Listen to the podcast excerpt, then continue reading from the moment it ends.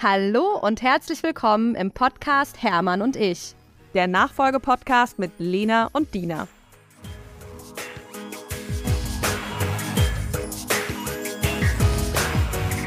Herzlich willkommen zu Hermann und ich. Wir starten heute in die neue Staffel. Ich freue mich so sehr, dass wir alle wieder da sind. Hi Lena, hallo liebe Gäste und ganz herzlich willkommen an Konstantin Buschmann, unseren Gast, der heute da ist.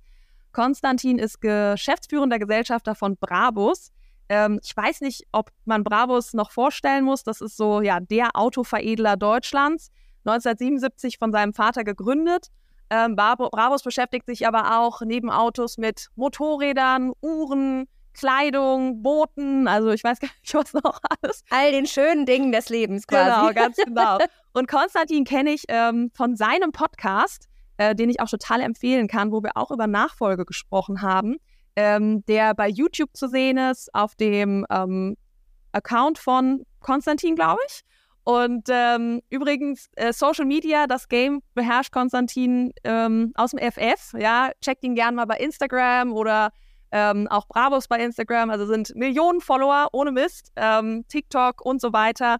Das ähm, muss man sich auf jeden Fall mal anschauen. Ich denke, es gibt wenige Familienunternehmen. Wahrscheinlich seid ihr das Familienunternehmen, die das am allerbesten beherrscht überhaupt in Deutschland. Also herzlich willkommen. Wir freuen uns sehr, dass du da bist. Hi, Konstantin. Ähm, hallo, Dina, hallo Dina. Jetzt, ich, was soll ich jetzt dazu sagen? Also jetzt ist nach dem Intro fange ich erstmal an zu schwitzen. Ähm, hast ja, jetzt musst du delivern. Jetzt musst du delivern. Äh, vielen, vielen Dank. Äh, vielen, vielen Dank für das, äh, für das, für die nette Anführung. Ähm, ja, was soll ich sagen? Wir haben ja so einen netten, also einen kleinen Geierhaufen in Bottrop im Ruhrgebiet, der immer wieder versucht, neue spannende Produkte zu bauen. Ähm, du hast es ja erlebt, als wir uns, als wir uns hier bei mir getroffen haben und auch mal wirklich durch die, durch die Fertigung gelaufen sind. Ähm, das sind die schönen Dinge des Lebens und auf der anderen Seite steckt eine ganze Menge Technologie und Technik drin. Genau. Damit das immer wieder funktioniert. Und ich freue mich, dass ich da sein darf. Weekly. Konstantin, vielleicht willst du als erstes als Gast mal erzählen, was ist so bei dir in letzter Zeit passiert? Also hier ist natürlich unheimlich viel los. Ich bin, äh, ich feiere jetzt gerade mein tatsächlich, das ist auch ein bisschen, bisschen was, was mich sehr zum Nachdenken bringt, äh, mein, mein ähm, Jubiläum als äh, so fünfjähriges als, als CEO wow. von. Äh, das war jetzt im, das war jetzt im April. Und die Zeit, wir werden nachher noch ein bisschen über das Thema Nachfolge und, und Familienunternehmen sprechen, ist wirklich verflogen äh, und an mir vorbeigerauscht. Und inzwischen hat sich, hat sich das Unternehmen ähm, so entwickelt, dass, dass wir unglaubliche Geschwindigkeit aufge aufgebaut haben. Also es passiert sehr, sehr viel. Es passiert auch immer, gefühlt immer mehr. Ähm, in immer kürzerer Zeit und deshalb ähm, wird mein Job dadurch nicht langweiliger. Also ich habe, ähm, egal ob wir hier bei uns den, den, ähm, den, das Brabus HQ, also unser Hauptquartier, umbauen und neue Gebäude dazu bauen, ob wir neue Produkte gerade ähm, vorstellen, wie jetzt gerade bei unserer Brabus Signature Night, unserem jährlichen Release-Event vor, äh, ich glaube, ungefähr dreieinhalb Wochen. Oder ob jetzt gerade neue Azubis anfangen. Ich habe also gestern, ähm, gestern den neuen Jahrgang der Azubis begrüßt hier bei uns. Es, es ist super vielschichtig und das ist auch das, was, ähm, was meinen Job ausmacht und das ist auch das, warum ich, warum ich diesen Job liebe und auch nirgendwo anders arbeiten möchte. Mhm. Wie viele Leute bildet ihr so aus? Wie viele neue Azubis habt ihr? Ähm, in diesem Jahrgang, also die, die ich gestern begrüßt habe, ich glaube, es waren um die 15 Leute. Wow. Das ist aber ähm, ganz unterschiedlich. Also wir haben, ähm, ich würde sagen, dauerhaft zwischen 30 und 40 Azubis pro Jahr ähm, oder pro Jahrgang im Unternehmen mhm. in ganz, ganz verschiedenen Ausbildungsberufen. Also wirklich vom, vom, ähm, vom Zerspannungsmechaniker, Spezialisten, Mechaniker über den Mechatroniker bis zum großen, bis zum großen und Außenhandelskaufmann ist da wirklich alles dabei. Also du hast wirklich quer durch die Bank sowohl, sowohl ähm, jetzt eher administrative Berufe als auch wirklich, ähm, wirklich äh, die, die am Ende in der Fertigung stehen und die Autos zusammenbauen oder die, die die, die Boote entwickeln oder, oder, oder. Also es gibt, es gibt wirklich diverse Berufe, in denen wir ausbilden. Mega cool. Ja, die Mannschaft wächst auch, wächst auch ähm, immer weiter. Ähm, Wie viele Leute seid ihr jetzt so? Ich hatte gestern noch einen Artikel gelesen, da stand 400, aber ich glaube, der war nicht mehr ganz aktuell. Genau, also inzwischen sind wir 450 Leute. Das ist eine, eine, Zahl, die mich auch etwas erschreckt hat. Wir haben, sind gerade dabei, mal eine Unternehmenspräsentation zu, äh, zu überarbeiten. Und ich habe gestern tatsächlich einen Entwurf gesehen und da stand dann 450 Leute und meine Reaktion war schon wieder 50 mehr. Gibt es doch nicht. Jetzt, jetzt könnte man ja sagen, Mensch, ist doch toll. Aber das kommt natürlich auch immer mit einer entsprechenden Verpflichtung und der entsprechenden Verantwortung. Ja. Und am Ende gibt es natürlich dieses, also ich sage immer, am Ende möchte ich hier mit dem Team ähm, coole Projekte machen. Ich möchte coole Produkte bauen. Ich möchte, möchte Dinge tun, die zur Marke passen und die die Marke weiterentwickeln. Und dann stellt sich immer sofort die Frage, wie viele Ressourcen, wie viele Menschen, wie viele Maschinen, wie, viel, äh, wie viele verschiedene Dinge brauchst du dafür? Und mhm. da gilt ganz klar, äh, mehr ist nicht immer unbedingt besser sondern muss immer die Frage stellen, was passt zum Produkt oder was passt zum Projekt. Wir sind und werden auch in Zukunft in, in eine Manufaktur sein, also sehr, sehr spezielle Produkte bauen, die zum größten Teil handgefertigt sind. Und das bedeutet vor allem nicht, dass wir viele, viele Menschen brauchen, sondern wir brauchen Menschen, die ihren Job wahnsinnig gut beherrschen. Ja. Das ist äh, das Standardbeispiel, was ich immer benutze, ist eine Schweizer Uhrenfertigung. Also wenn du, wenn du, du kannst, du kannst äh, noch so viele Leute haben, wenn du nicht die hast, die mit der Feinmechanik so eines Uhrwerks umgehen können, dann ist das genauso wie bei uns. Wenn wir, wenn wir, ähm, ich sag mal, 50, 50 Leute mehr haben, die äh, Motoren zusammenschrauben, die es aber alle nicht richtig beherrschen, dann haben wir nichts davon. Wir brauchen die Spezialisten, die häufig dann auch seit Jahren oder sogar Jahrzehnten hier sind und die wir über ganz, ganz lange Zeit ausgebildet haben, die dann hier bei uns ihren Job machen. Deshalb ist es natürlich okay. spannend, wenn zum Beispiel neue Azubis in den Laden reinkommen, ähm, sich anzuschauen, wer ist da so dabei, ne? wer, hat, wer hat welches Potenzial, wer hat die Chance, sich zu entwickeln. Denn wir haben ganz viele Beispiele in der heutigen Führungsmannschaft. Unser aktueller Marketingdirektor äh, Sven Gramm hat hier angefangen als, äh, als Lehrling. Ähm, Jörn Gander, unser CTO, hat hier angefangen als Lehrling. Ich habe hier in der, in der Werkstatt laufen gelernt tatsächlich. Also es sind ganz, ganz viele dabei, die ähm, die wirklich ewig lang im Laden sind und die mal genau da angefangen haben. Also als 15-, 16-Jährige hier reingelaufen sind und äh, Praktikanten waren, Azubis waren und sich natürlich dann erstmal orientieren mussten. Ja, und ich glaube, das ist auch ganz oft in Familienunternehmen so. Das ist so ein bisschen eben diese DNA von den Leuten auch, dass in dem Unternehmen ausgebildet wurde und die Leute dann auch lang da bleiben und wirklich diese, diese Kultur des Unternehmens ähm, richtig kennen und die dann auch, wenn sie eben auch in dieser Kultur ähm, ja, sich wohlfühlen, die die dann auch wiederum ausstrahlen können. Und das ist, glaube ich, ganz wichtig. Du, absolut. Ich habe genau das also gestern in meiner Begrüßungsansprache an, die, an diesen Azubi-Jahrgang auch gesagt. Ähm, indem ich, und zwar, was ich gesagt habe, war, liebe Leute, ihr seid hier nicht in einem riesengroßen Konzern, sondern in einem Familienunternehmen. Und das kommt mit ganz vielen Vorteilen, denn ihr seid keine Nummer. Ihr seid in einem Unternehmen, wo ihr von Anfang so. an mit eingebunden werdet, wo ihr gebunden werdet, wo ihr von Anfang an Verantwortung übernehmen könnt, wo ihr von Anfang an wirklich einen Unterschied macht, wenn ihr mitarbeitet. Die Gegen, also die andere Seite des, äh, der gleichen Medaille ist natürlich, dass du eben keine Nummer bist. Also dass du natürlich auffällst. Ja. Wenn du, ähm, wenn du jetzt über den Flur läufst und hast einen Ordner unterm Arm und versuchst möglichst wichtig auszusehen, arbeitest aber nicht mit. Ja. Fällt auf. genau, ja, ja, das, das ja, merkt man halt in unseren Strukturen. Ja, da, ja. Haben wir, da haben wir also anfangs ja darüber gesprochen, wo ich sagte, es wird immer schneller und wir haben immer mehr zu tun. Es kommen immer mehr, wir haben sehr, sehr viele neue Produkte auf den Markt gebracht in den letzten, in den letzten Jahren. Ähm, haben uns sehr, sehr stark äh, neu aufgestellt, äh, organisiert, den Laden nochmal deutlich professionalisiert. Es ist viel, wir, wir interagieren viel mehr mit unseren Kunden und mit der Community da draußen. Und du kannst inzwischen, du kannst dich bei Brabus inzwischen egal ob als Azubi oder als, als, ähm, als Mitarbeiter, egal in welcher Position, auch nicht mehr verstecken. Ähm, in dem Sinne, dass wir einfach alle Leistung bringen müssen. Du hast hier 450 Leute, die ein Riesenprogramm abreißen. Und wir brauchen Menschen, das ist bei uns immer das Kriterium, wenn wir jemanden, wenn wir jemanden einstellen, ist das, was er oder sie fachlich kann, eigentlich immer die zweite Frage. Und die erste Frage ist grundsätzlich, ähm, ist, Brabus für, ist Brabus für denjenigen erste Wahl. Ja. Also ist Brabus für dich erste Wahl ist das allererste, was wir fragen. Mhm. Denn wenn du nicht die Motivation, wenn du die Passion für die Themen nicht hast, die wir hier machen, dann wirst du die Geschwindigkeit wahrscheinlich nicht dauerhaft mitgehen wollen. Ganz im Gegenteil, wenn du die Passion hast, du sagst, okay, das, was ihr macht, ist genau das, was mich interessiert, dann ist das hier the perfect playground. Dann bist du, dann bist du ja. ähm, hier eben, kommst du hier in einer Mannschaft an, wo alle genau die gleiche Schraube locker haben. Also das letzte Mal, als wir uns gesehen haben, muss ich dir ehrlich sagen, habe ich auch gedacht, ach du Jemini, was reißen die hier für ein Programm ab, ja? Und das ganze Team zieht bei euch eben mit, alle atmen das. Und das ist wirklich ähm, ja was ganz Besonderes. Und äh, ich glaube, da könnt ihr auch stolz sein auf eure tolle Unternehmenskultur. Du, vielen Dank. Das, das merkst du ja. Also wenn jemand zu uns kommt, Mhm. So wie du jetzt vor, vor einigen Monaten oder, oder ähm, wirklich der, der Kunde, der was, der, der was kaufen möchte, egal ob es ein Boot ist, ein Auto ist, äh, ein Motorrad ist. Ähm, ich habe immer das Gefühl, oder ich bin überzeugt davon, dass wenn ich in andere Unternehmen gehe, dann bekommst du ja innerhalb von Sekunden ein Gefühl dafür, wie dieser Laden tickt. Ne, du musst doch nicht mehr mit jemandem gesprochen haben. Du musst eigentlich du, nur zur Tür rein. Äh, genau. Du wirst vielleicht vom Wachmann äh, hier begrüßt, du stellst dein Auto ab, du begegnest den ersten zwei, drei Leuten, dann geht es schon los mit der Frage, sagen die eigentlich Guten Morgen? Okay. Wie wirst du begrüßt? Laufen die alle muffelig an dir vorbei? Oder kommt jemand mal auf dich zu und sagt, Guten Morgen, Frau Reit, Mensch, gibt es ja gar nicht, Frau Schaumann, wie, wie geht's, kann ich Ihnen weiterhelfen? Oder wenn Sie, wenn Sie euch nicht kennen, äh, haben Sie einen Termin, soll ich Sie reinbringen? Das sind so, also die Kultur, ich sage mal, Kultur ist, die, ist der Plural von Persönlichkeit. Und das ist auch meine Hauptaufgabe und deshalb kann ich da eine ganze, eine, können wir da auch lange drüber, drüber sprechen, weil ich finde, dass, dass die Kultur, die, die, du, die dir in einem Unternehmen begegnet, das alles Entscheidende ist für alles andere, was dann danach kommt. Ist häufig ein Thema, was, was ähm, als, als weich und, und nicht wirklich greifbar abgetan wird. Für mich ist es das exakte Gegenteil.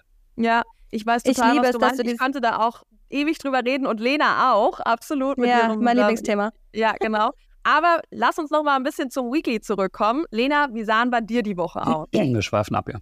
Ja, ja, nee, aber alles gut. Also ähm, ich, ähm, also es ist so mein Lieblingsthema, ähm, Konstantin. Und ähm, jetzt zum Weekly passt es tatsächlich auch mal so ein bisschen, weil ich habe gerade vor, ähm, ja, vor zwei Wochen haben mein Vater und ich so ein bisschen Halbjahresbilanz gemacht. Das machen wir immer so Ende, also dann so im Juli oder so, dass wir dann mal reinschauen.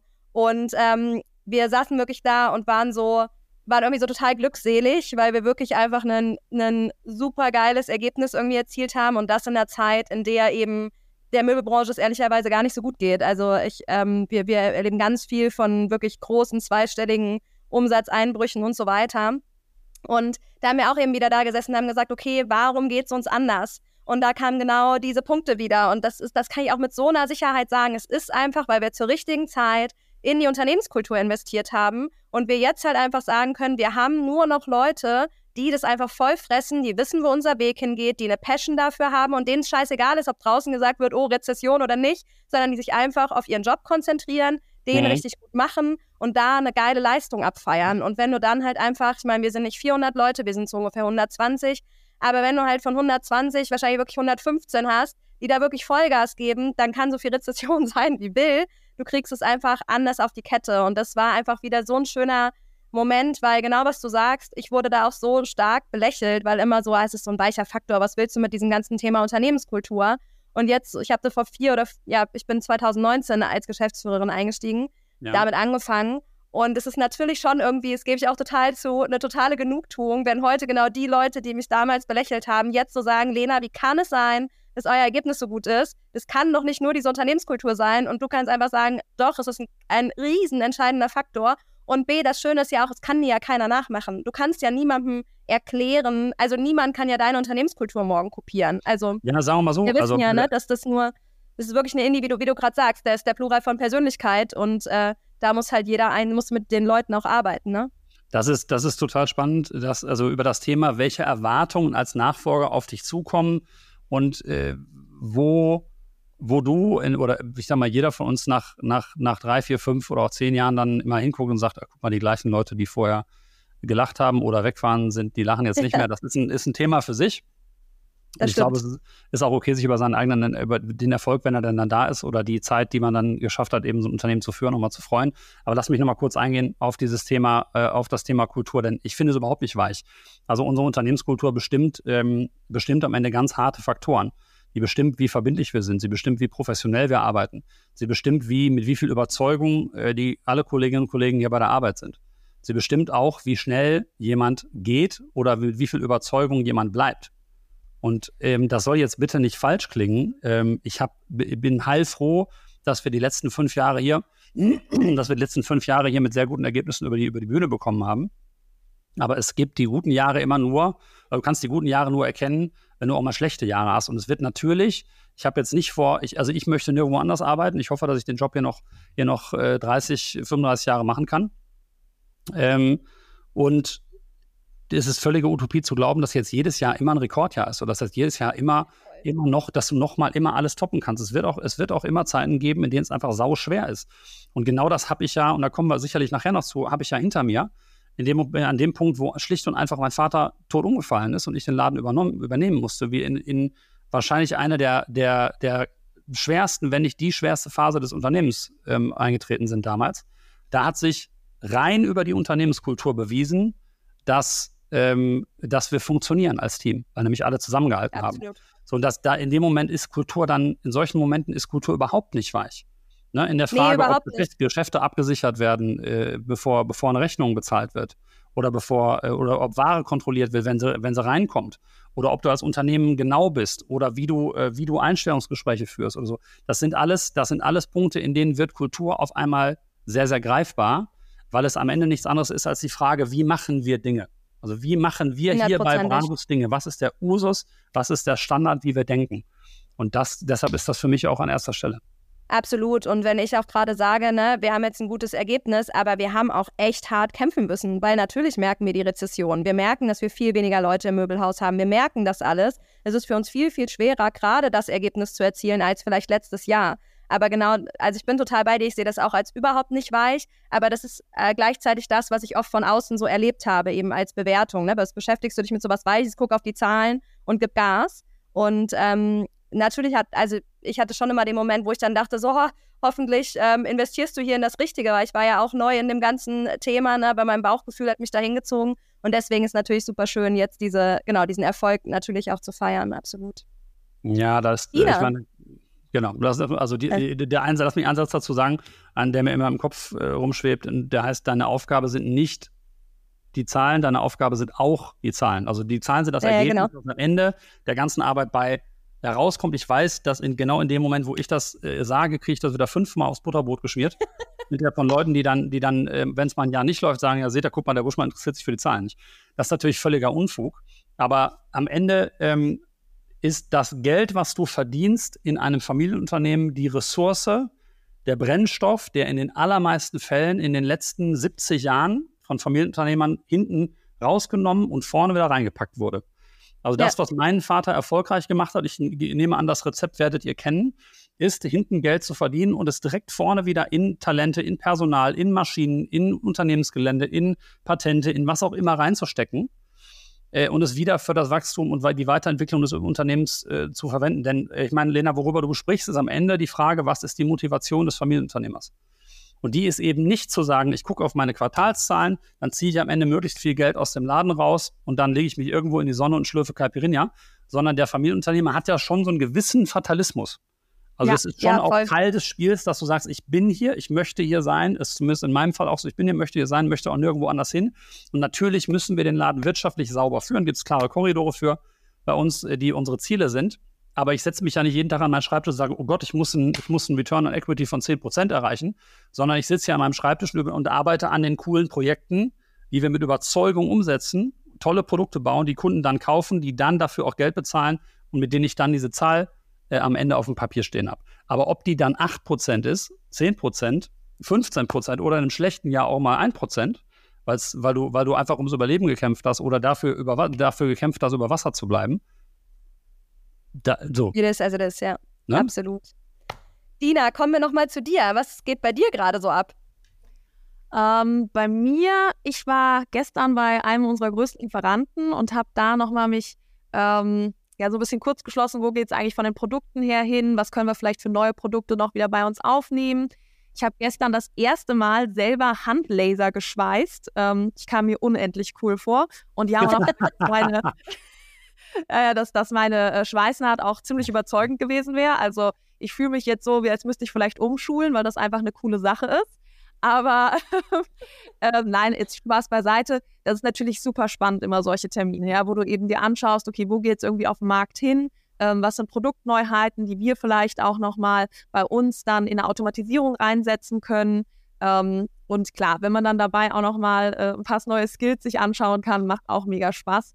Ähm, aber für mich ein ganz wichtiger Termin auf jeden Fall, den ich da gestern hatte, wo ich auch nochmal, ähm, denke ich, eine längere Zeit nochmal ähm, was von mitnehmen werde und mir überlegen muss, wo geht es jetzt für uns auch weiterhin. Das ist ein total spannendes, äh, spannendes Thema, ähm, ähm, denn Ich muss inzwischen sagen, dass ich, wenn ich Schwa Lasern denke, automatisch eine sofortige Verknüpfung zur Dienerei habe. Ja, ist bei mir auch so. Ja, ja, so, ja das ist ja das ist, das ist auf der einen Seite ne, haben wir gerade so ein bisschen über die Frage gesprochen, was eigentlich die Motivation des Familienunternehmers. Und ähm, du musst schon richtigen Nagel im Kopf haben. Und das äh, beschreibe ich immer als die größte, sozusagen die, äh, zu der Frage, was war die größte Leistung meines Vaters? Für mich war es 40, über 40 Jahre lang das gleiche Thema immer weiter zu spielen, ohne, des, ohne dessen müde zu werden und zu sagen, jetzt habe ich mich, weiß nicht, 30 Jahre lang mit Alurädern und Auspuffanlagen beschäftigt, jetzt mache ich mal was anderes.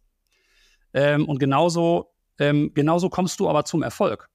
Ne? Also, dass ich inzwischen, ich meine, Dina, ich folge dir jetzt auf deinen Profilen wahrscheinlich seit zwei, zwei Jahren, drei Jahren, irgendwie sowas um die Kante. Und immer, wenn, wenn äh, Dina auftaucht, wird irgendwas gelasert oder es wird ein Produkt erklärt oder es wird eine Maschine erklärt. Und das, jetzt können wir ganz viel, in, jetzt können wir schnell ab, abbiegen sozusagen in das Thema äh, ähm, Verknüpfung von einer Persönlichkeit oder einem Familienunternehmer, einer Familienunternehmerin mit der Brand oder dem Unternehmen. Und ich finde, du bist ein, du bist ein absolut fantastisches Beispiel dafür, wie das funktioniert, dass erstens ähm, Menschen auf dein Produkt aufmerksam werden, die sich äh, nicht wirklich gefragt haben, was man damit das machen kann. Und zweitens, ähm, wie man eben das Gesicht mit dem Unternehmen verbinden kann und dadurch eine Kombination schaffen kann, die ist am Ende, in, die am Ende ein Win-Win für beides ist. Ja. Nämlich ähm, die Familienunternehmerin in deinem Fall, aber auch das Produkt, weil es wird ja menschlicher, es wird sympathischer, es wird nahbarer.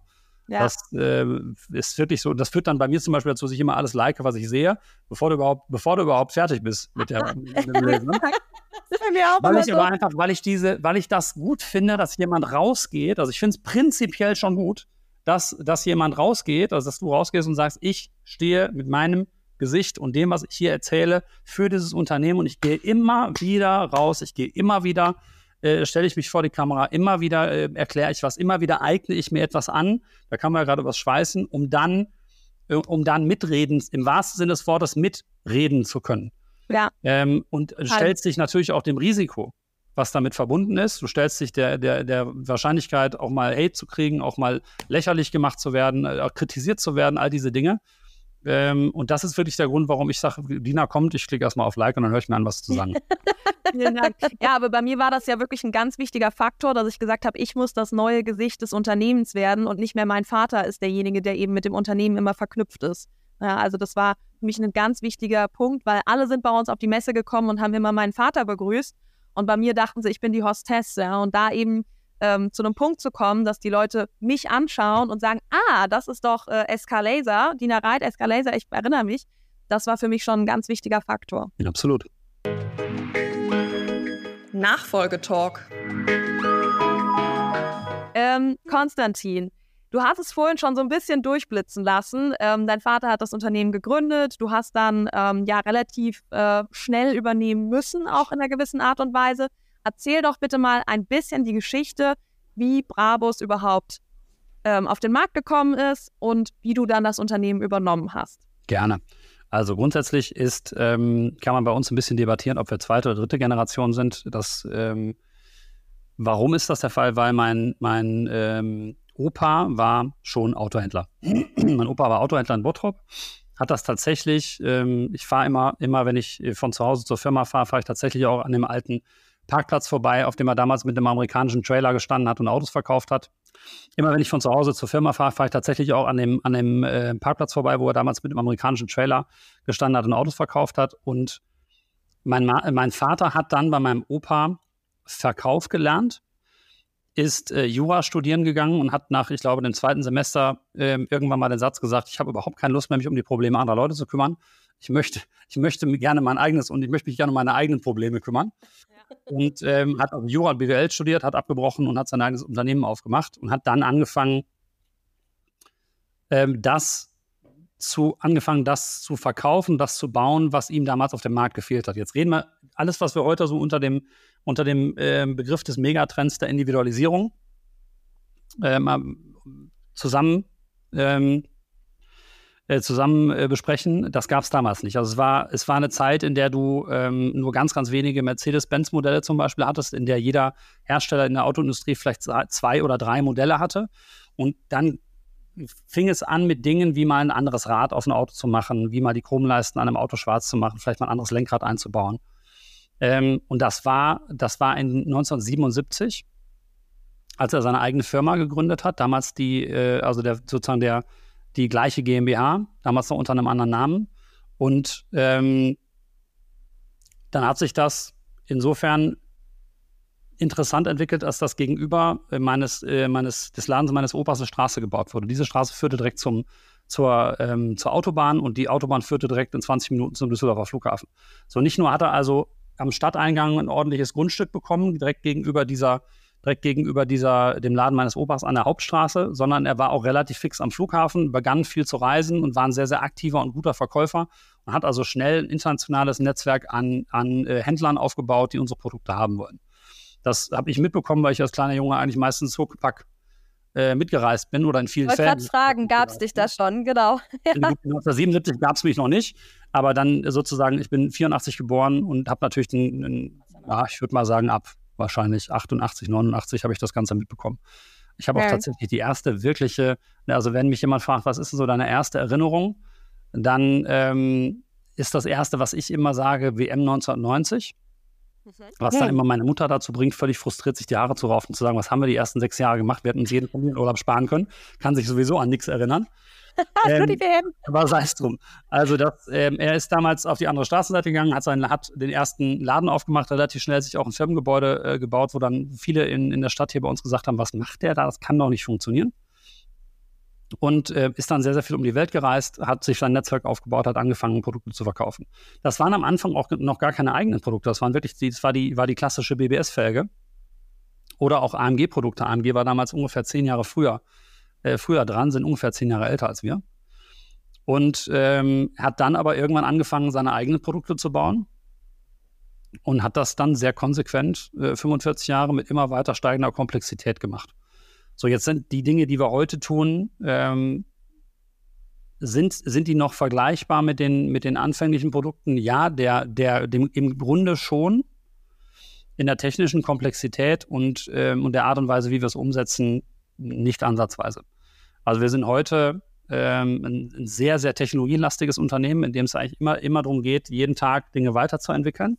Das betrifft sowohl, sowohl ähm, Hardware als auch Software, also sowohl die Frage, wie sieht ein Auto aus, aus welchem Material ist ein Teil, eine Komponente gebaut, ähm, genauso wie die Frage, wie hydro hydrodynamisch ist ein Bootsrumpf ähm, oder wie, wie aerodynamisch ist eine Karosserie oder wie, wie ist das Crashverhalten des Fahrzeugs oder wie ist der Kabelbaum in einem Fahrzeug strukturiert, wie viele Steuergeräte sind da drin und wie genau müssen wir die programmieren, damit am Ende das Auto versteht, dass es ein Brabus Rocket ist oder ein Brabus Crawler ist oder was auch immer es ist. Also es ist äh, auch eine Kurve, die in den letzten Jahren ganz, ganz stark angestiegen ist. Ähm, so, das hat, er, das hat er alles gemacht, hat den Laden 45 Jahre geleitet oder knapp, fast, hat über 40 Jahre den Laden geleitet äh, bis, äh, bis 2018. Und ähm, dann ist leider das passiert, was wir als, was meine Familie und ich befürchtet hatten. Ich war in ähm, ich habe meinen ersten Arbeitsvertrag hier im Unternehmen unterschrieben ähm, und habe den mal nachgeschaut im Rahmen dieses ganzen Übergangs in 2006. Da habe ich natürlich noch studiert, habe parallel, weil ich habe in, Wittenher in Wittenherdecke studiert. Das ist leider nicht weit genug weg, muss ich aus heutiger Sicht sagen. Also es wäre wahrscheinlich sinnvoll für mich gewesen, noch mal weiter wegzukommen.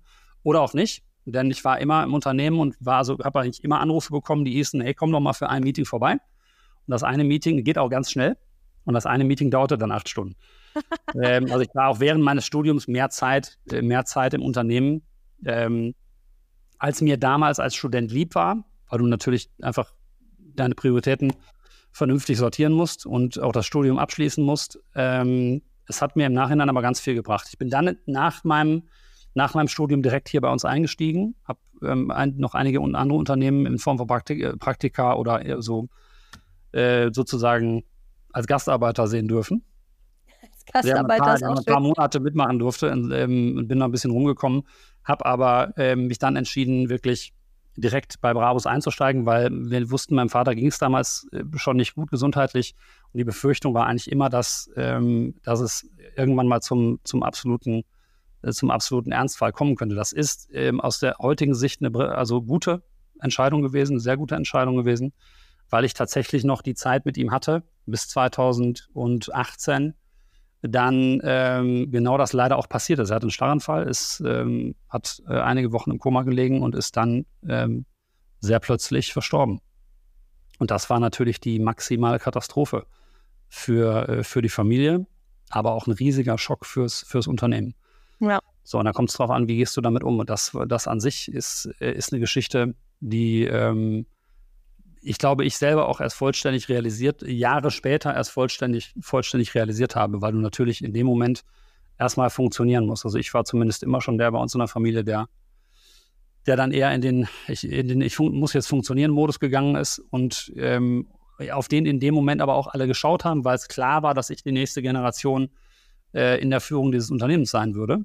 Das hatte mein Vater immer sehr deutlich allen anderen kommuniziert und auch mich auch bei allen anderen viel gelobt. Ich musste dagegen, musste dann immer die extra Runde drehen und habe mehr, mehr, Ärger, mehr Ärger gekriegt als alles andere. Das ist ähm, bei mir ähm, genauso gewesen.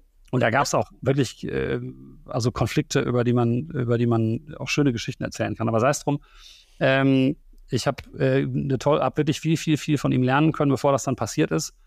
Und ähm, jemand aus meiner Familie hat mal gesagt in der Zusammenfassung, es war aus heutiger Sicht war es das ist ein ganz schwieriger Satz, den ich jetzt sage, das müssen wir dahinter ein bisschen sortieren.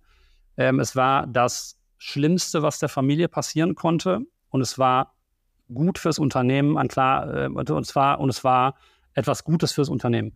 Das heißt, ähm, was damit gemeint war, ist, dass es ein klarer Schnitt in der Führung zur richtigen Zeit war um die nächste Generation verbindlich in die Führung des Unternehmens zu bringen, auch ohne Netz und doppelten Boden, weil es ist, meiner Meinung nach ähm, kannst du die erste Reihe nicht simulieren. Also es geht nicht. Du kannst die erste Geige in einem klassischen Konzert nicht simulieren. Das merkst du, wie das ist, das merkst du erst, wenn du da stehst und dich alle anschauen.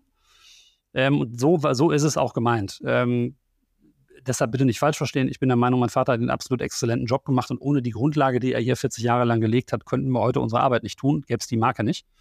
Das meine ich damit nicht, aber es ist, ähm, es war Zeit und wir waren auch in der Vorbereitung für einen Generationswechsel. Und ich würde meinen Vater natürlich viel, viel lieber heute auf dem Golfplatz oder äh, am Mittelmeer im Urlaub sehen, ähm, als dass ich jetzt zum Friedhof laufen müsste. Aber so ist es eben. Und das kannst du dir manchmal auch nicht aussuchen. Wir haben vorhin ein bisschen über gute und schlechte Jahre gesprochen ähm, manchmal wirft das Leben dir so Situationen zu, mit denen musst du dann einfach umgehen.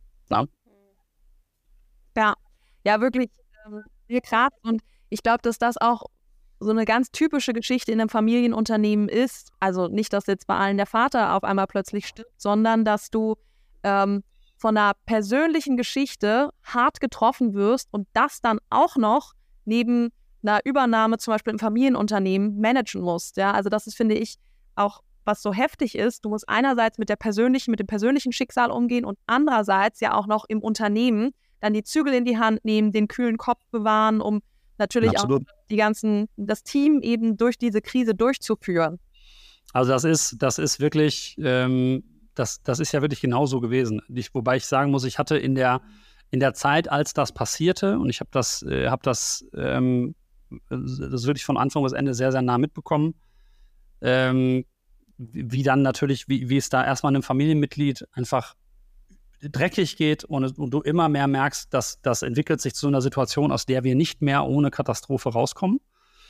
Äh, bis du irgendwann an einen Punkt kommst, wo du dir für, den, für denjenigen Menschen wünschst, dass es, dass es so ist, weil es, glaube ich, nachvollziehbar Situationen im Leben gibt, wo, du, wo wir alle sagen würden, dann, dann ist es besser, sich nicht mehr zu erholen. Ähm, und genauso war es auch. Also ab einem gewissen Zeitpunkt war klar, äh, war, war sozusagen auf der Seite, wo wir diesen, diesen medizinischen Notfall gemanagt haben, klar, der Mensch, den wir da kannten, der würde nie wieder, der, der, der kommt nie wieder zurück. So, und parallel bist du natürlich, das hat, war ein Zeitraum von drei, drei, dreieinhalb, vier Wochen, soweit ich mich jetzt erinnere. Und parallel bist, bin ich natürlich im Unternehmen unterwegs. Ich war damals schon im, äh, im Board hier der Firma, also ich war Mitglied der Geschäftsleitung.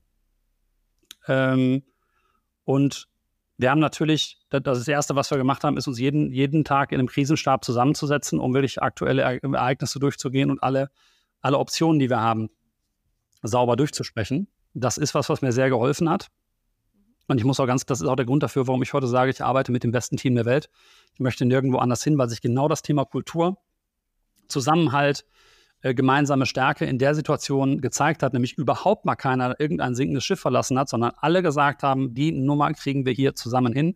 Da sind wir erstens deinem Vater schuldig, das sind wir, das sind wir äh, der Familie schuldig, das sind wir dem Unternehmen schuldig und außerdem ist das hier alle, ist das hier für uns alle unsere berufliche Heimat ähm, und, und, und wir lieben diese Firma und deshalb ziehen wir jetzt hier gemeinsam durch. Ja, sehr spannend. Und dieser Krisenstab, von dem du jetzt gerade gesprochen hast, also ich kann mir gut vorstellen, dass da einige waren, die dich total unterstützt haben. Also ähm, ja. ich weiß nicht, wer, wer, ist da in so einem Krisenstab dann drin gewesen? Waren das ähm, dann Mitarbeitende oder? Du hast in, in, zu dem Zeitpunkt, muss man ganz klar sagen, war das absolut kritische Jahr. Es wusste noch niemand, was passiert ist. Ähm, also es war uns, es war uns klar, dass das irgendwann, ähm, irgendwann ähm, ein Pressethema wird und irgendwann ein Öffentlichkeitsthema wird. Und es war erstmal unser Interesse, das so lange wie möglich ähm, nicht öffentlich werden zu lassen, weil in dem Moment, wo natürlich die Nachricht rumgeht, äh, der Gründer des Unternehmens ähm, liegt im Sterben, ist klar, dass so viele Einflüsse auf dich zustürmen, also auf dich zukommen auf einmal. Da will nämlich auf einmal jeder was wissen. Da kommt die Presse, da kommen die Mitarbeiter, da kommen äh, die Banken, da kommen, äh, kommt das gesamte restliche Führungsteam, da, also alle Stakeholder um dich rum wollen in dem Moment dann auf einmal mit Informationen versorgt werden. Das Spiel wird unendlich komplexer. Und wir wollten herausfinden, wie entwickelt sich die ganze Situation in dem Krisenstab, das ist relativ einfach. Sagst unsere Geschäftsleitung, bei uns ist das CFO, also unser, unser ähm, Finanzchef und Personalchef. Dann haben wir unseren Marketingdirektor, der auch gleichzeitig Pressesprecher ist, also eine ganz wesentliche Komponente, um natürlich auch in dem Moment, wo das dann öffentlich wird, äh, mit den Medien umzugehen. Ähm, da war, da saß drin ähm, unser CTO, damals noch, damals noch ähm, Uli Goffre, also heute, ähm, und heute gibt es einen Nachfolger, den Jörn Gander weil auch der in, in Ruhestand gegangen ist, aber immer noch mitarbeitet. Und ähm, ich saß drin und das, das ist es auch schon. So. Und die vier, fünf Leute sitzen dann jeden Tag zusammen und beraten sich und überlegen, was zu tun ist. Ich erinnere mich an eine Geschichte, die, ähm, die mir wirklich im Kopf geblieben ist, wo ich, wo klar war, dass, dass in welche Richtung sich das entwickeln würde und wir auch wussten, okay, wir müssen jetzt, wir müssen jetzt mit dem Thema raus. Es lässt sich nicht mehr, es lässt sich nicht mehr, also erstens ist das, es zeichnet sich ab, welches Ergebnis wir hier ähm, haben werden. Und das, das war eben ähm, das Ergebnis, dass wir glauben, er würde das, er würde das nicht überleben. Ähm, oder das Unternehmen würde eine neue Führung brauchen. Alle anderen Optionen waren, also, damals, vom, ja. waren damals vom Tisch, genau. Und die, ähm, die Entscheidung, die zu treffen war, war ganz banal, in welchem Büro sitze ich ab morgen ab dem nächsten Tag als neuer Geschäftsführer dieses Unternehmens.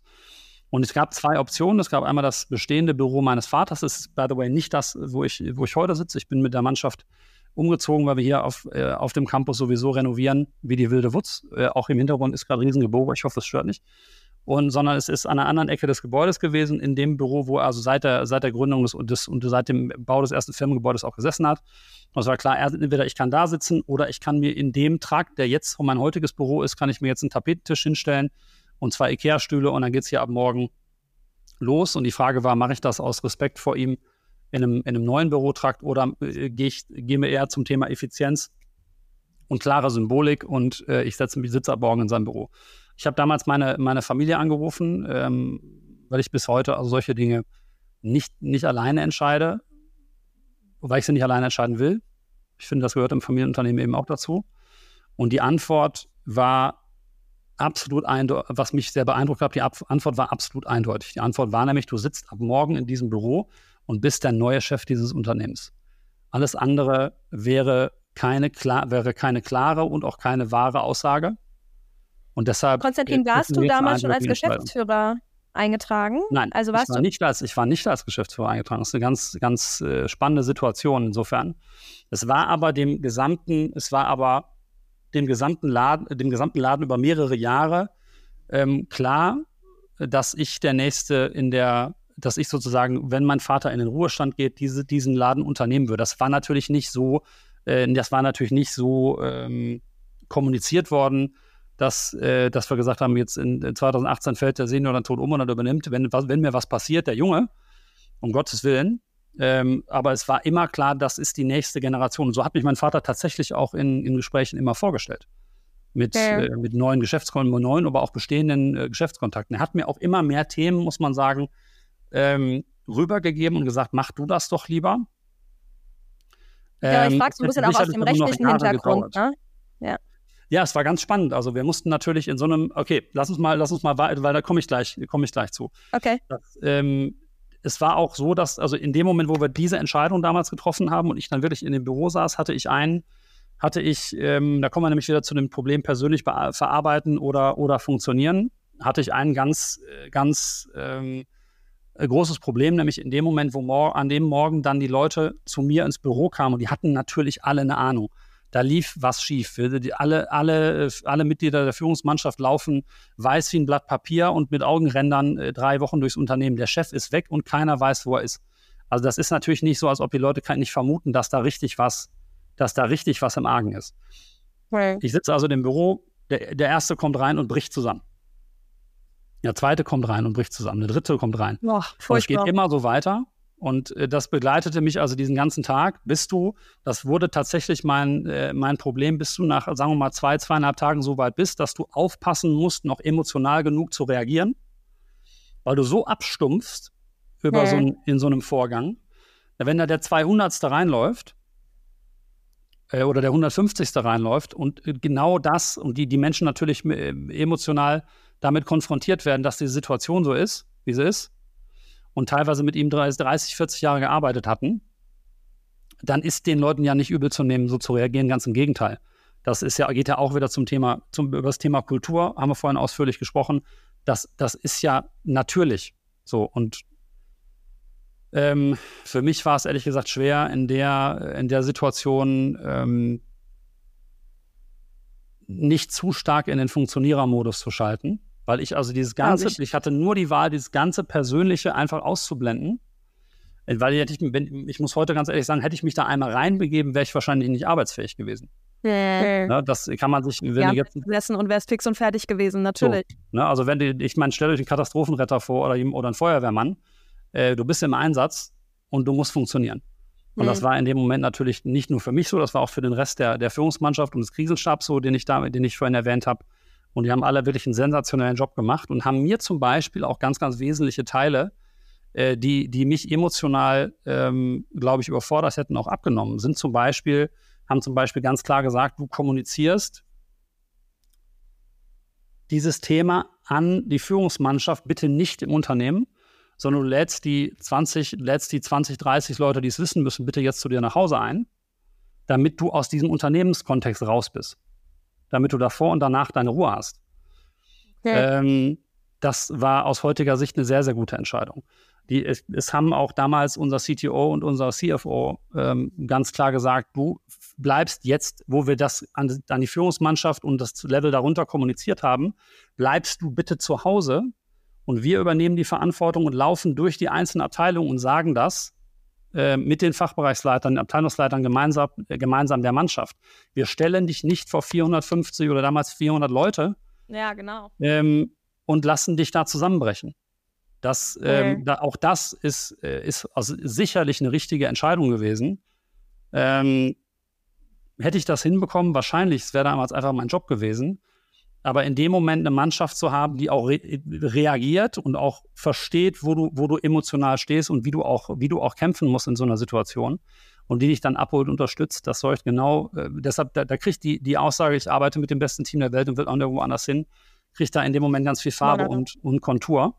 Weil das hier, äh, das ist schon ein verrückter Geierhaufen, der, der, der sich zwar häufig auch in den Haaren liegt und äh, in der Sache auch auch mal heftig zankt, was das nächste Produkt ist oder wie wir Dinge machen. Aber am Ende ist das eben ein Familienunternehmen, in, dem alle zusammenhalten. Äh. Okay. Ja, sehr, sehr spannend, das auch mal zu hören, wie, wie sowas eben abläuft, dann wie sowas kommuniziert wird, was da der Krisenstab ist und so weiter. Ähm, kann ich mir natürlich gar nicht vorstellen, die jetzt hier so einen sanften Übergang mit ihrem Vater zusammen macht. Ähm, und, und jetzt erzähl noch mal, wie das von der rechtlichen Perspektive her war. Ähm, das, ist, das, ist, ähm, das ist natürlich so gewesen, dass in dem Moment einfach eine neue Realität entsteht. Und dann musst du faktisch erst einmal den Laden führen. Das tust du in so einem Moment nicht, zusammen, nicht, nicht wirklich alleine. So bist darauf angewiesen, dass alle, dass alle mitziehen.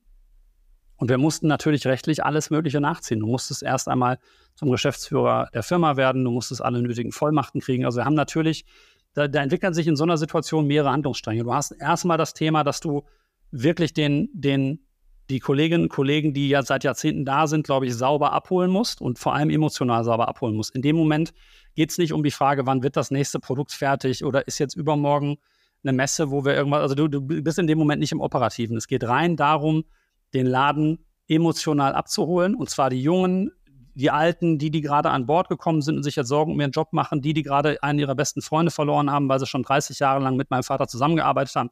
All diese Strömungen musst du, all diese Menschen musst du ja sauber, äh, sauber abholen. Und zwar jeden okay. für sich. Und das ist die größte Herausforderung. Gleichzeitig kommt natürlich in so einem Moment auch, entsteht Kommunikation nach draußen. Das heißt, Medien kommen auf dich zu.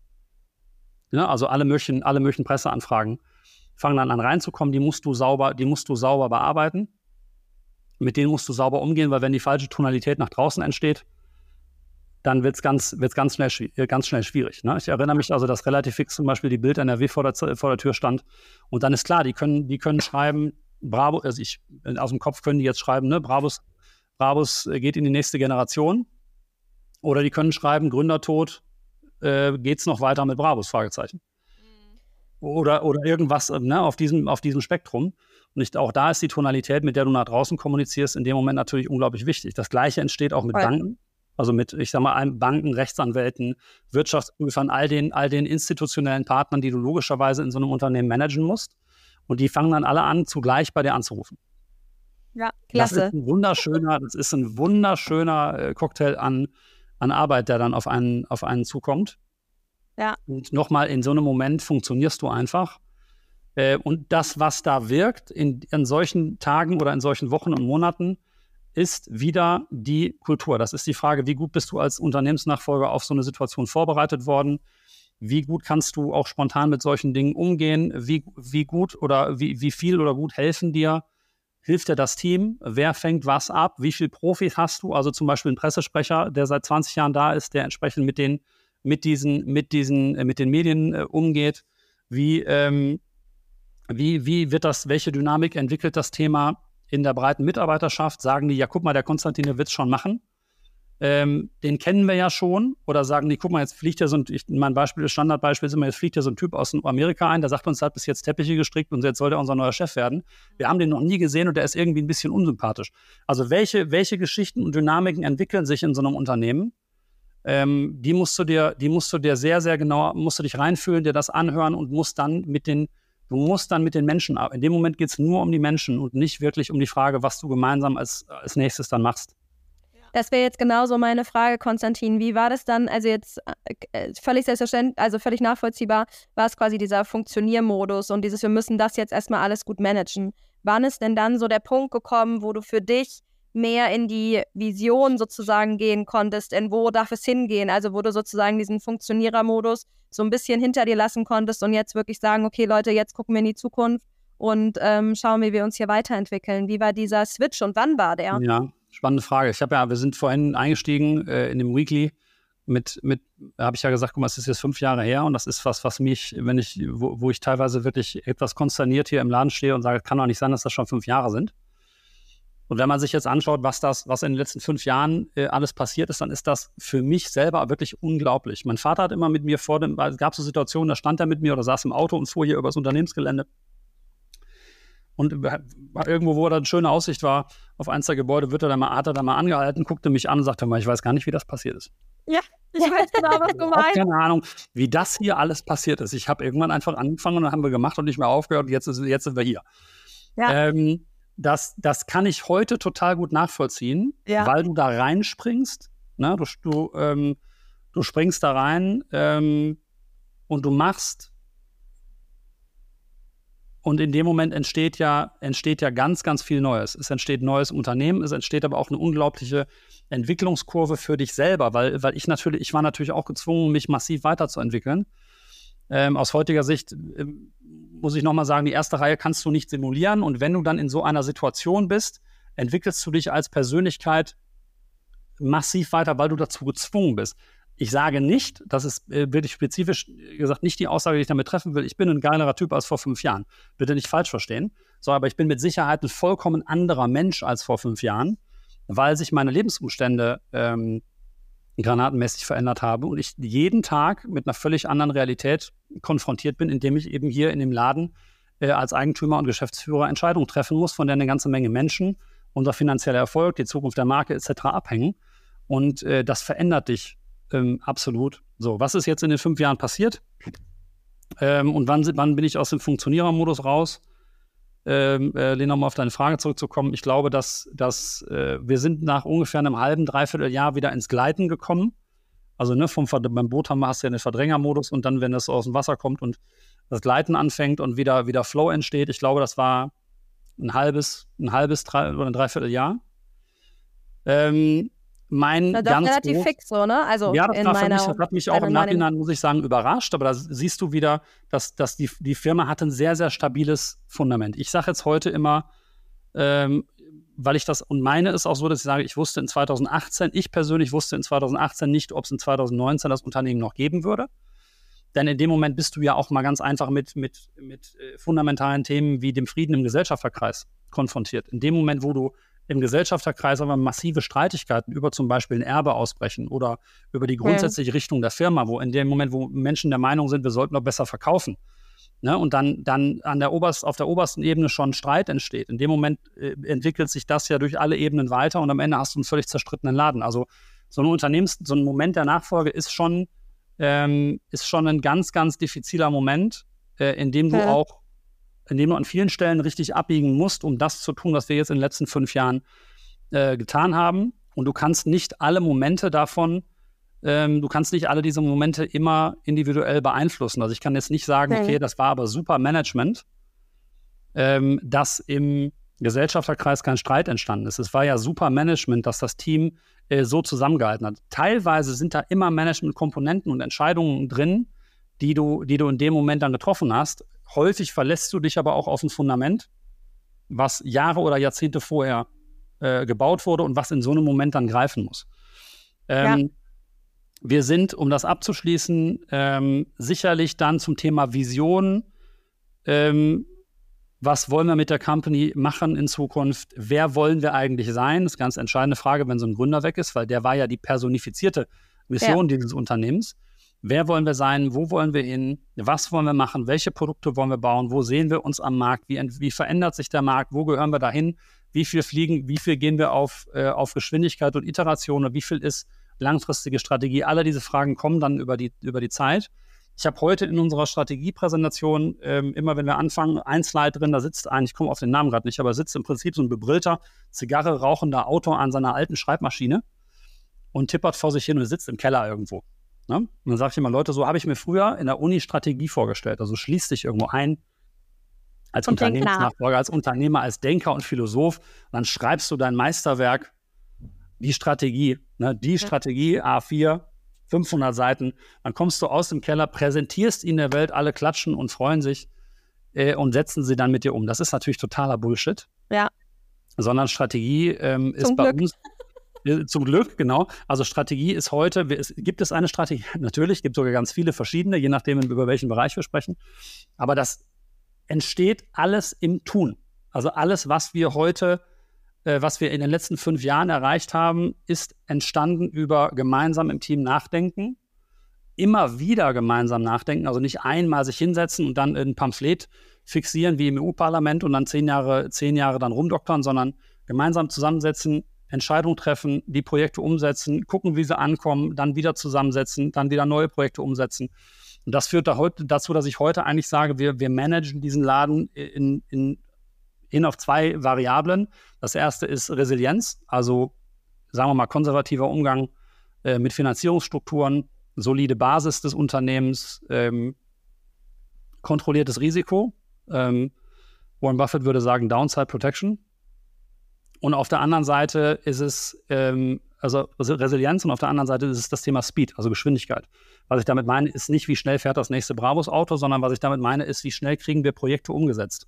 Wie professionell sind wir in, wie professionell, wie systematisch, wie standardisiert, aber auch wie kreativ und flexibel sind wir in unseren Strukturen, um die nächsten Projekte möglichst schnell auf die Straße zu bringen. Ne? Wenn wir beispielsweise das erste Brabus-Motorrad, die 1300R, entwickeln, dann ist das für den Markt ein Produkt. Ja, Brabus macht ein Motorrad, es wird online gestellt, es wird vermarktet, wir haben es zum Glück gut verkauft.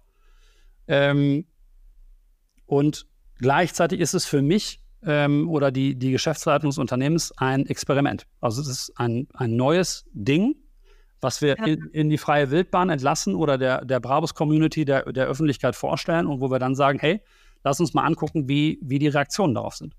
So, und ja. von diesen Dingen haben wir ganz, ganz viele gemacht.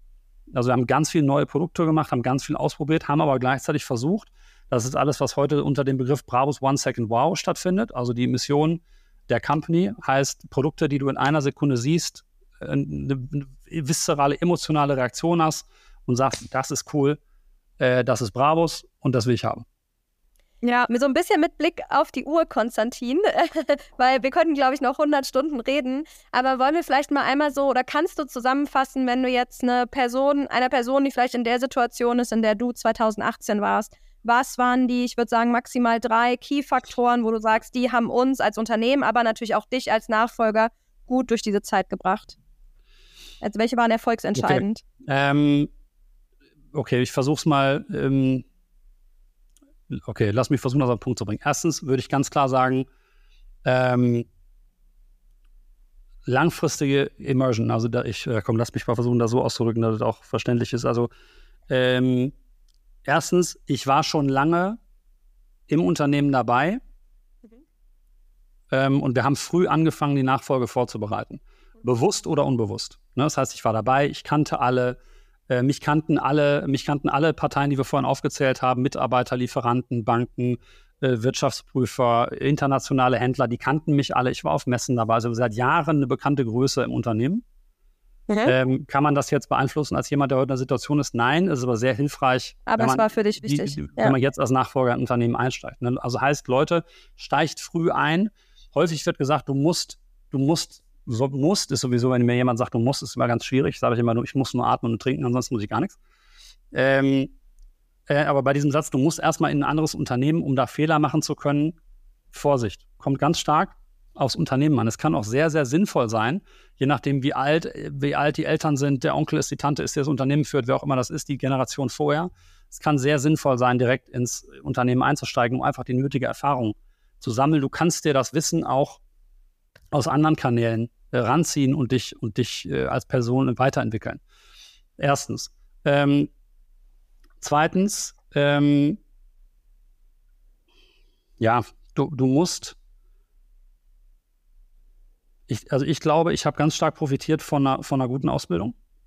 Ne, auch da gibt es wieder Unkenrufe, die sagen, alles, was ich in der Uni gelernt habe, habe ich sowieso nie, habe ich sowieso nie benutzt.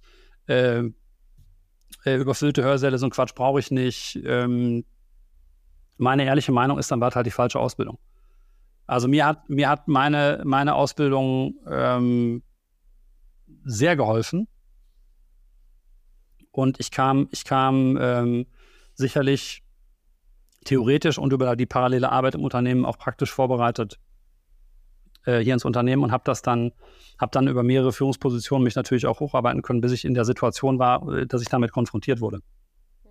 Ähm, heißt, wir haben, ähm, das ist, das ist ganz klar das Thema, beschäftigt euch früh damit, guckt, dass ihr eine vernünftige Ausbildung habt, dass ihr im Hinblick auf das Thema, auf die Themen Familienunternehmen, Konflikte in Familienunternehmen, ähm, Ne, so banale Dinge wie es, wie es, Drei-Kreise-Modell wird euch allen was sagen. Also ne, potenzielle Konfliktquellen, ähm, die Interessen und die Politik im Familienunternehmen, alles, was dort, was dort so passiert, lässt sich systematisch gut erklären. Gibt es äh, viele Stellen in Deutschland, wo man sowas wirklich lernen kann. Ich habe es am BIFO, dem Wittner Institut für Familienunternehmen, getan. Ähm, und das, das hat mir sehr geholfen, weil ich die Mechaniken verstanden habe. So, und drittens, ähm, vielleicht mal eine akutere, eine akutere Aussage, also eine, eine Situation, eine Aussage zu der Situation, in der du dann bist, ähm, du musst da einfach durch. Also das, ähm, es, in der Theorie ist das, ist, in der Theorie ist ein gerader Lebenslauf ohne große Überraschungen ähm, vielleicht irgendwie attraktiv oder, oder, oder spannend und dass dann diese Vorstellung ohne so größere Krisen durchs, äh, durchs Leben zu kommen oder auch so ein Unternehmen zu übernehmen und dann sagen zu können, es hat alles funktioniert. Das ist, ähm, das mag schön sein und ich meine, Dina, wir haben uns über deine Situation unterhalten, wo es, wo es wirklich vorbildlich läuft. Äh, momentan. Ne? Wir können, haben alle keine, keine, wir haben alle keine Glaskugel, aber natürlich ist das irgendwie wünschenswert, dass eine Nachfolge genauso funktioniert, dass eine Generation abgibt und sagt, Mensch, ich mache jetzt weniger und dann übernimmt einer und es gibt keinen Streit und alle sind happy und die Zahlen entwickeln sich auch noch toll. Ähm, in ganz vielen Fällen funktioniert das Leben eben nicht so. So, ich habe, muss ich sagen, aus heutiger Perspektive ähm, lernen müssen, dass also die Phasen in meinem Leben, die die, die die schwersten für mich waren, auch die waren, in denen ich bisher am meisten lernen musste. Hm. Das heißt, darauf auch irgendwie zu vertrauen, ne? dass diese schweren genau. Phasen quasi für dich sind letztendlich. Ja, und man musste. Ne? Ich habe ja nicht da gesessen und gesagt, super geil, eine richtig fette Krise, jetzt kann ich mal richtig viel lernen. Nein, das findest du in der Situation einfach nur scheiße. Ja, natürlich. Äh, und trotzdem guckst du Jahre später zurück und sagst, das hat mich geprägt, da habe ich unglaublich viel gelernt. Das gilt für Konflikte mit, mit Eltern oder mit der, mit der Generation, die gerade in Charge ist. Das gilt für eine Frage, ich bin zum Beispiel während meines Studiums mal sehr, sehr krank gewesen und wusste nicht, ob ich das alles überleben würde. Ähm, auch so eine schöne, eine schöne Geschichte, über die wir heute gar nicht äh, gesprochen haben. Was die eine der Gründe ist, darum, warum ich heute immer, wenn, wenn hier jemand, wenn ich auch nur ein Wort Eigenlob finde, das immer sofort wegrationalisiere, weil ich genau weiß, wie volatil das Leben ist. Und ähm, du, du kannst, kaum jemand wird ohne diese, diese Krisen durchs Leben gehen. Und wenn das im Kontext des Familienunternehmens passiert, dann musst du ruhig bleiben, damit so gut wie möglich umgehen, einen klaren Kopf, ähm, einen klaren Kopf bewahren und dann mit den, mit den Spielern, die du in diesem System hast, egal ob du sie gerade, ob du sie leiden kannst oder ob du sie nicht leiden kannst, Du musst ruhig und bedacht mit diesen Spielern durch das System, äh, durch diese Phase durchgehen, klare Entscheidungen treffen äh, und darfst dich nicht verlieren in, äh, in so lose-lose-Szenarien, also Konflikten, die keinem was bringen, äh, emotional, emotional aufgewühlt ist durch die Gegend rennen und, und im schlimmsten Fall noch die Leute anbrüllen. Ähm, diese Situation wird vorbeigehen. Da gibt es also ähm, gibt's ja den schönen Spruch nach jedem, nach jedem, nach jeder Phase, der, nach jedem instabilen Zustand folgt wieder ein stabiler. Und äh, der Grund, warum wir uns Sorgen machen als Menschen, ist immer nur, dass wir nicht wissen, wie dieser, wie dieser neue stabile Zustand aussieht. Aber es wird, diese Instabilität, diese Krise wird dann auch wieder vorbeigehen und das Leben geht weiter. Ja, absolut. Und ähm, ich glaube, wir als Menschen sind natürlich dem ausgeliefert, dass wir immer in dem Moment dann leben und äh, den ganzen Stress fühlen und so weiter. Aber ähm, diese, dieser große Blick, der ist uns eher nicht so gegeben meistens, aber eigentlich müssten wir den mehr haben und sagen, okay, komm, es wird auch wieder besser werden. Ja. Vielleicht, ja. wenn ich noch einen sozusagen so einen, so so einen Bonus, einen vierten habe, äh, haben darf, dann würde ich sagen, du musst das Unternehmen, das, das hört sich jetzt an wie eine Partitüde, ist aber nicht, du musst das Unternehmen zu deinem eigenen Unter Unternehmen machen. Voll. Das hat bei mir wirklich Jahre gedauert, bis ich, ähm, bis ich mich dabei erwischt habe, dass ich nicht mehr sage, das ist unser Unternehmen, oder das ist das Unternehmen meines Vaters, sondern bis ich tatsächlich auch verbalisiert habe, das ist mein Unternehmen. Mhm. Nicht falsch verstehen, das Unternehmen gehört heute nicht nur mir, aber da, mir geht es auch nicht um, um äh, jetzt in dem Moment bei der Aussage geht es mir nicht um, äh, um Shares, also um Unternehmensanteile, sondern mir geht es um das Gefühl, dass du das Gefühl zu sagen, das ist mein Ding, das hier ist mein Baby. Damit kommt auch gleichzeitig äh, jeder, der dem Unternehmen im steht, der mir auf die Füße tritt, äh, jeder im Unternehmen auf die Füße tritt, tritt auch mir auf die Füße. Und ich kümmere mich mit emotionalem Involvement darum, es ist meine Vision, es ist mein Leben und es ist auch meine Zukunft. Es gibt äh, so, so ein, äh, das, ein Phänomen, das ich immer Footsteps of a Dead Man nenne, also die ne, Fußstapfen eines Toten. In Konversationen mit Nachfolgern, wo ich mich frage, wie lange, und das ist was, was mir häufig begegnet, wenn ich mit Nachfolgern spreche, die gerade ihre Unternehmen oder vor wenigen Jahren ihre Unternehmen übernommen haben, das ist nämlich die Frage, wie lange läufst du in den Fußstapfen eines Menschen weiter, der schon gar nicht mehr da ist. Ja, ne? Also letztlich beobachten, dass Menschen teilweise jahrelang Unternehmen weiterführen im Sinne ihrer Eltern und dass dann irgendwann mal die Frage zu stellen ist, was willst du denn eigentlich selber? So, weil das Unternehmen wird keine Zukunft haben, wenn du nicht selber, wenn du nicht selber äh, davon überzeugt bist und es zu deinem machst, weil du dann einfach nur ein Erbe verwaltest. Und das wird irgendwann sehr offensichtlich. Deswegen heißt unser Nachfolgefestival Footsteps. Wisst ihr? Ja. Das, ist ja, genau. das ist jetzt nicht geplant. nee, aber so einfach so, genau, das ist es halt. So wann, ja. also ne, ich trete in Fußstapfen, wie hinterlasse ich meine eigenen, wie kann ich da authentisch sein und das trotzdem mitnehmen? Das ist einfach, ähm, ja, glaube ich, die große Frage der Nachfolge. Wenn du es unauthentisch machst, dann ist es, dann ist es nämlich auch ziemlich cringe. Also ja, wenn dann kannst, du, hast du ja schon verloren. Dann folgt dir ja auch keiner. Das ist ja So, schon als und- Leader eine, eine Kernkompetenz, glaube ich, weil die du dann nicht darf. authentisch bist. Genau. Also es muss in dir drin über Jahre muss das passieren. Und du musst auch deine eigene Vorstellung dessen entwickeln. Also jetzt stellt euch mal vor, ihr würdet hier mit mir sprechen und ich wüsste nicht, was Brabus für mich ist und ich könnte auch nicht so richtig was dazu sagen, wo wir hinwollen und ihr würdet irgendwie das Gefühl kriegen, der Typ steht nicht hinter dem, was er da tut. Ja, Das ist doch ein Todesurteil für so ein Unternehmen. absolut. Klar. Ja, Mann, Mann, Mann, Konstantin, wieder hier so viel. Also das, ich muss das kurz sagen, bei unserem letzten Podcast, den wir zusammen gemacht haben, wir konnten ewig über dieses Thema sprechen, über das Thema Kultur, über das Thema, wie übernimmt man ein Unternehmen, was hat man irgendwie, ähm, ja, wie, wie entwickelt man das weiter. Es ist super, super spannend und wir haben da auch schon gemerkt, dass wir einige ähm, Dinge zu besprechen hatten. Vielen Dank für die ganzen tollen Tipps. Feierstunde.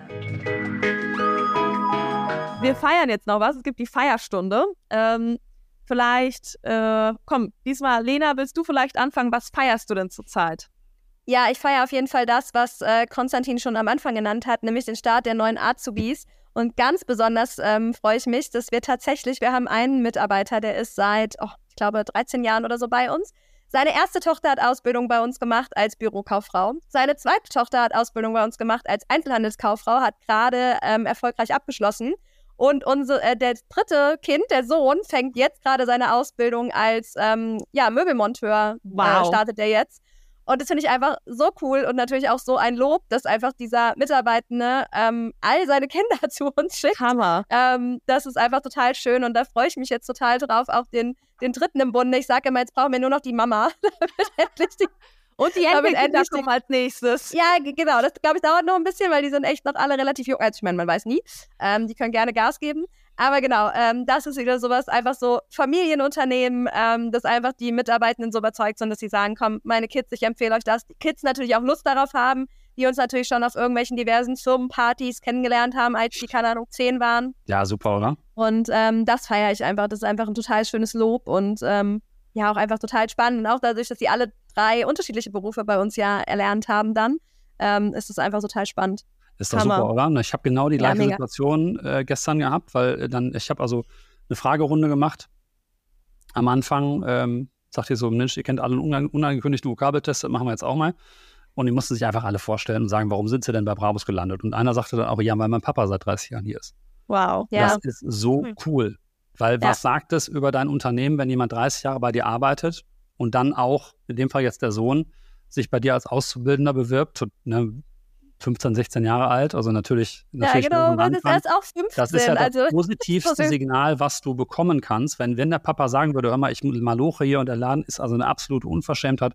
Mein Chef ist eine Katastrophe, meine Kollegen auch. Da wird er ja nie im Leben seinem Sohn sagen, komm doch mit mir äh, in die gleiche Firma. Und deshalb finde ich, dass das ist so, das ist, sind so Momente, die, die, äh, die mir ganz, ganz wichtig sind. Weil natürlich ja, da kriegt man richtig alle- so Herzkribbeln. ja, natürlich. Du bist halt, ihr werdet, vielleicht könnt ihr das nachvollziehen, du bist natürlich häufig im Management-Modus, wo du Dinge umsetzen musst. Da gibt es auch mal Konflikte im Unternehmen.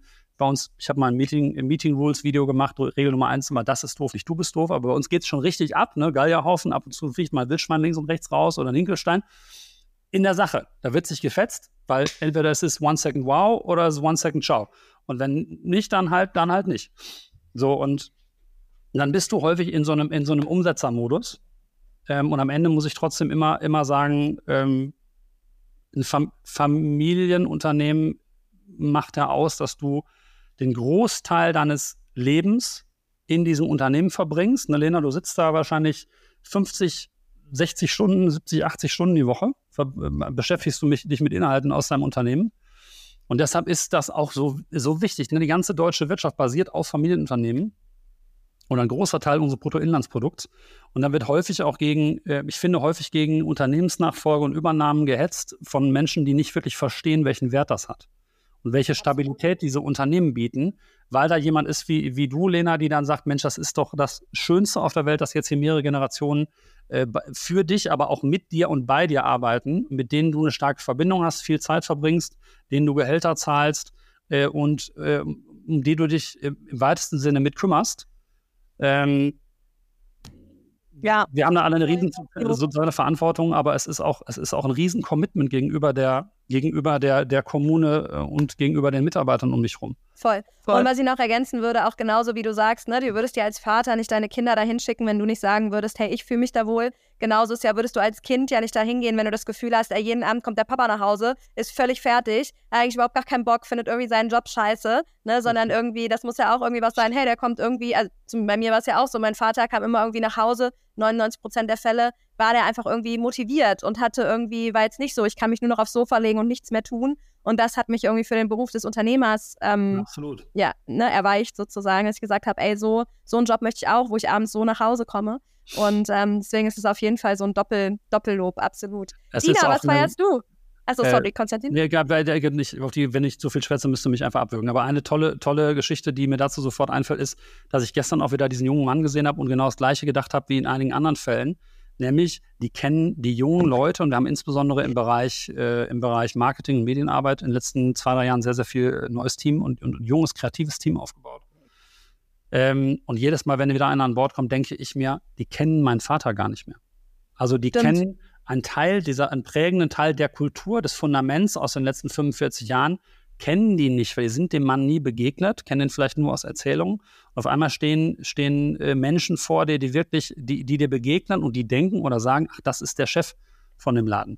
Das ist natürlich, ja. wenn du mal so einen Laden übernimmst, als, als äh, Nachfolger am Anfang ein bisschen skurril, weil du es gewohnt bist, neben, neben jemandem zu laufen, der die, der die Nummer eins in dem Kontext ist und muss sich daran gewöhnen. Und auch daran muss ich sagen, habe ich äh, gemerkt, dass ich, ich mich selber und meine eigene Position äh, im Unternehmen verändert, weil das irgendwann einfach völlig natürlich wird. Ne? Ähm, und in dem Moment. Ja, klar, guck mal, bei uns, den Firmengründer kennt keiner mehr. Ja, genau. Ne, selbst ich habe meinen Uropa nicht mehr kennengelernt, der ist verstorben. Also mein Papa kennt ihn noch, aber ja. ansonsten im Unternehmen kennt ja keiner mehr meinen, unseren Firmengründer.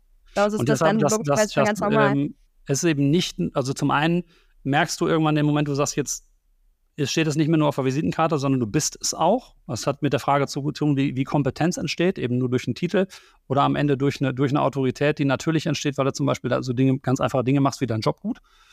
Ähm, denn diese, diese Unternehmen brauchen ja eine Führungsfigur. Bin ich, also ich bin, bin ähm, ein Freund von kollegialen Strukturen, ich bin aber auch ein Freund von klarer Führung. So, und das andere, was, was dadurch auch klar wird, ist das, ist die unglaubliche Verantwortung, die damit auch kommt.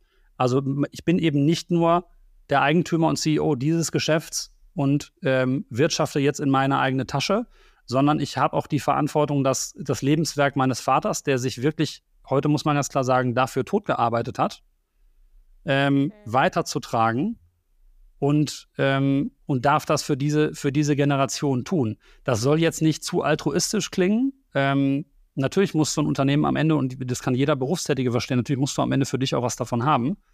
Ähm, und ganz ohne funktioniert es nicht. Aber es ist deutlich, der, der Familienunternehmer in einem mehrgenerationalen Familienunternehmen trägt deutlich mehr durch die Gegend als nur den eigenen Spaß am eigenen Job. Sondern ganz häufig gibt es auch Teile im Job, die machen eben keinen Spaß, muss trotzdem durch, das gehört auch dazu. Und du hast eben die vorigen Generationen immer Huckepack und verwaltest auch deren Lebenswerk. Das sehen ja, das viele nicht. Schönes Bild. Das stimmt, das ist ja. ein schönes Bild.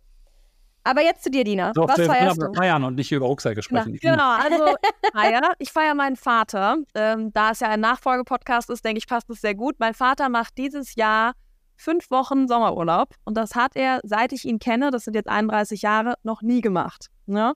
Wow. Am Stück? Ähm, ja, nee, nicht am Stück. Wow. Er macht okay. drei Wochen, dann kommt er wieder, wieder ins Unternehmen und dann geht er nochmal drei Wochen. Und das war auch nicht so geplant. Also er hat das irgendwie spontan entschieden. Und ähm, genau, also ich finde, das ist äh, wirklich eine riesen, das ist ein riesen Meilenstein für meinen Vater. Ich kenne ihn, wo Voll. er zwei Wochen im Urlaub Sommerurlaub gemacht hat. Ähm, er hat sich das so sehr verdient und ähm, es, es ist auch irgendwie bezeichnend, dass er jetzt irgendwie so, so da loslassen kann und locker lassen kann und sehen kann, gut, äh, ich kann jetzt hier in Urlaub gehen und das auch mal wirklich länger. Und ja, das, das feiere ich, das freut mich für die beiden, dass die jetzt gerade in Italien irgendwo an der Küste sitzen und hoffentlich einen leckeren Aperol trinken. Wie ruft er dich dann? Ja, um 12.27 Uhr? Nein, man hatte noch gar keinen Kontakt gehabt seitdem. Also seitdem. heißt, er zieht, er zieht durch und äh, übergibt dir also die Zügel des Unternehmens dann ja. konsequent. Macht er ja jetzt schon seit Anfang des Jahres, aber ich finde, dieser Urlaub ist jetzt so bezeichnend dafür. Also wir haben so eine Familien-Chat-Gruppe, wo irgendwie alle da drin sind, Onkel, Tante und so weiter. Da posten die immer wieder so Bilder rein. Aber ich habe bisher mit meinem Vater noch nicht einmal telefoniert oder über das Unternehmen gesprochen. Also du hast jetzt noch so ein schönes Bühnenbild hinter dir aufgebaut mit dem Bild und der Tür und so. Darum ist natürlich schon alles abgebrannt. ne? das alles das Unternehmen ist pleite, alle Mitarbeiter sind entlassen. Ja, logisch. Und passiert alles, ja, ich weiß. Ne? Nein, nein, Scherz. Und, ähm, und es wird nichts mehr gelasert. Nein, Quatsch. Also die, die, ähm, das, Es ist, läuft halt- ist, ja- das, das ist ja auch, ich habe früher immer gedacht, ähm, weißt du, du bist so, ein- bist so ein bist so ein jugendlicher Halbstarker in so einem Unternehmen und kommst da rein und hast im Idealfall noch eine gute Ausbildung von einer guten Uni in der Tasche und dann meinst du, du wüsstest alles besser. Ne? Du hast natürlich die neuesten Theorien, die geilsten Modelle. Du warst auch mal bei McKinsey in der Kantine und hast dich da um die eigene Achse gedreht. Du weißt, du, du bist es. Ne? Und dann gehst, fängst du an, ähm, das auch deinem Vater, deiner Mutter, wer auch immer das Unternehmen führt, zu erzählen. War bei mir so. Und du hast tausend Ideen und in dem Moment, wo dann, wo dann gute Gründe existieren oder der Alte einfach keinen Bock darauf hat, dir zuzuhören, fängst du an, dich mit denen furchtbar zu streiten. So, ich habe immer gedacht, ich hätte recht. Heute, fünf Jahre später, weiß ich natürlich, ich hatte vielleicht 20 Prozent Ab und zu recht. 25 Prozent, wenn es hochkommt, hatte ich recht. Der Rest war gute unternehmerische Grundlage von jemandem, der 40 Jahre äh, ähm, sich selber und allen anderen bewiesen hat, wie es geht. Und der natürlich nur dahin gekommen ist, weil er ganz viel Recht hat. Jetzt, ähm, jetzt, und deshalb finde ich das so beeindruckend, Dina, wie es jetzt dann bei euch ähm, läuft. Und ich hoffe, dass das genauso weitergeht. Manchmal muss man ganz klar sagen, tut auch der eine oder andere Konflikt. Der löst dann auch, ne, macht da, wie sagt man so schön, it clears the air, also da, da, reinigt die Luft. Ähm, ist auch nicht schlimm, wenn dann mal passiert. Aber dass es so funktioniert in der Übergabe, ist natürlich einfach ideal. Ähm, denn ich musste wirklich lernen, dass die Konflikte, die da entstanden, ich bin bis heute der einzige Mensch, der mal fristlos wegen Toilettenpapier entlassen wurde, den ich kenne. Ja, also es gab ganz heftige Konflikte in dieser Vergangenheit, wo ich auch mal ähm, ein halbes Jahr nicht im Unternehmen war.